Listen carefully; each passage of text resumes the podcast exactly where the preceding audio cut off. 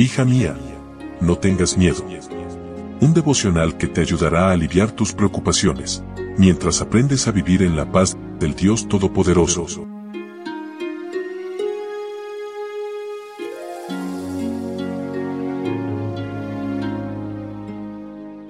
Hoy es 8 de mayo y comenzamos nuestra semana laboral suplicando a Dios su guía su compañía, su bendición en todo lo que hagamos. ¿Cómo estás? Muy buenos días. Mi nombre es Analía. Qué gusto saludarte una vez más y darte la bienvenida a este que es nuestro espacio especial, nuestro devocional para damas hoy con el título ¿Se puede enseñar el temor a Dios? Leo en Segunda de Reyes capítulo 17 versículo 28.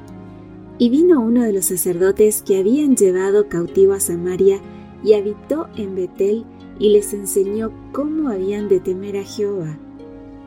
Israel fue destruido casi por completo y su gente fue dispersada por todo el imperio asirio para evitar reunificaciones y sublevaciones. Se les había advertido muchas veces, pero ignoraron a Dios dejaron de ser luz a las naciones e imitando las costumbres paganas hasta el punto de sacrificar a sus propios hijos. Agotaron la paciencia divina. La paciencia y la misericordia divinas van mucho más lejos de tu comprensión. Dios insistirá en buscarte hasta que te arrepientas o te vuelvas inalcanzable a su llamado. Regresa antes de que tu terquedad te ponga fuera del alcance de su brazo poderoso. Extranjeros cautivos e idólatras fueron traídos a Israel. Cuando los nuevos pobladores llegaron a Israel, su conducta pagana fue reprochada por Dios, quien envió leones para matarlos. El rey de Asiria reconoció la importancia de temer a Dios y realizó algunos ajustes. Fue enviado un sacerdote que conocía la ley de Dios para que enseñara al naciente pueblo acerca de Dios y cómo reverenciarlo. No esperes hasta experimentar las dolorosas consecuencias de la desobediencia antes de dedicar tu vida a seguir la voluntad divina. Los pobladores mezclaron la adoración a Dios con la de sus propios ídolos. Su obediencia se basaba en el miedo a la ira divina y no en el amor a Dios. Algunos toman a Dios como amuleto de buena suerte.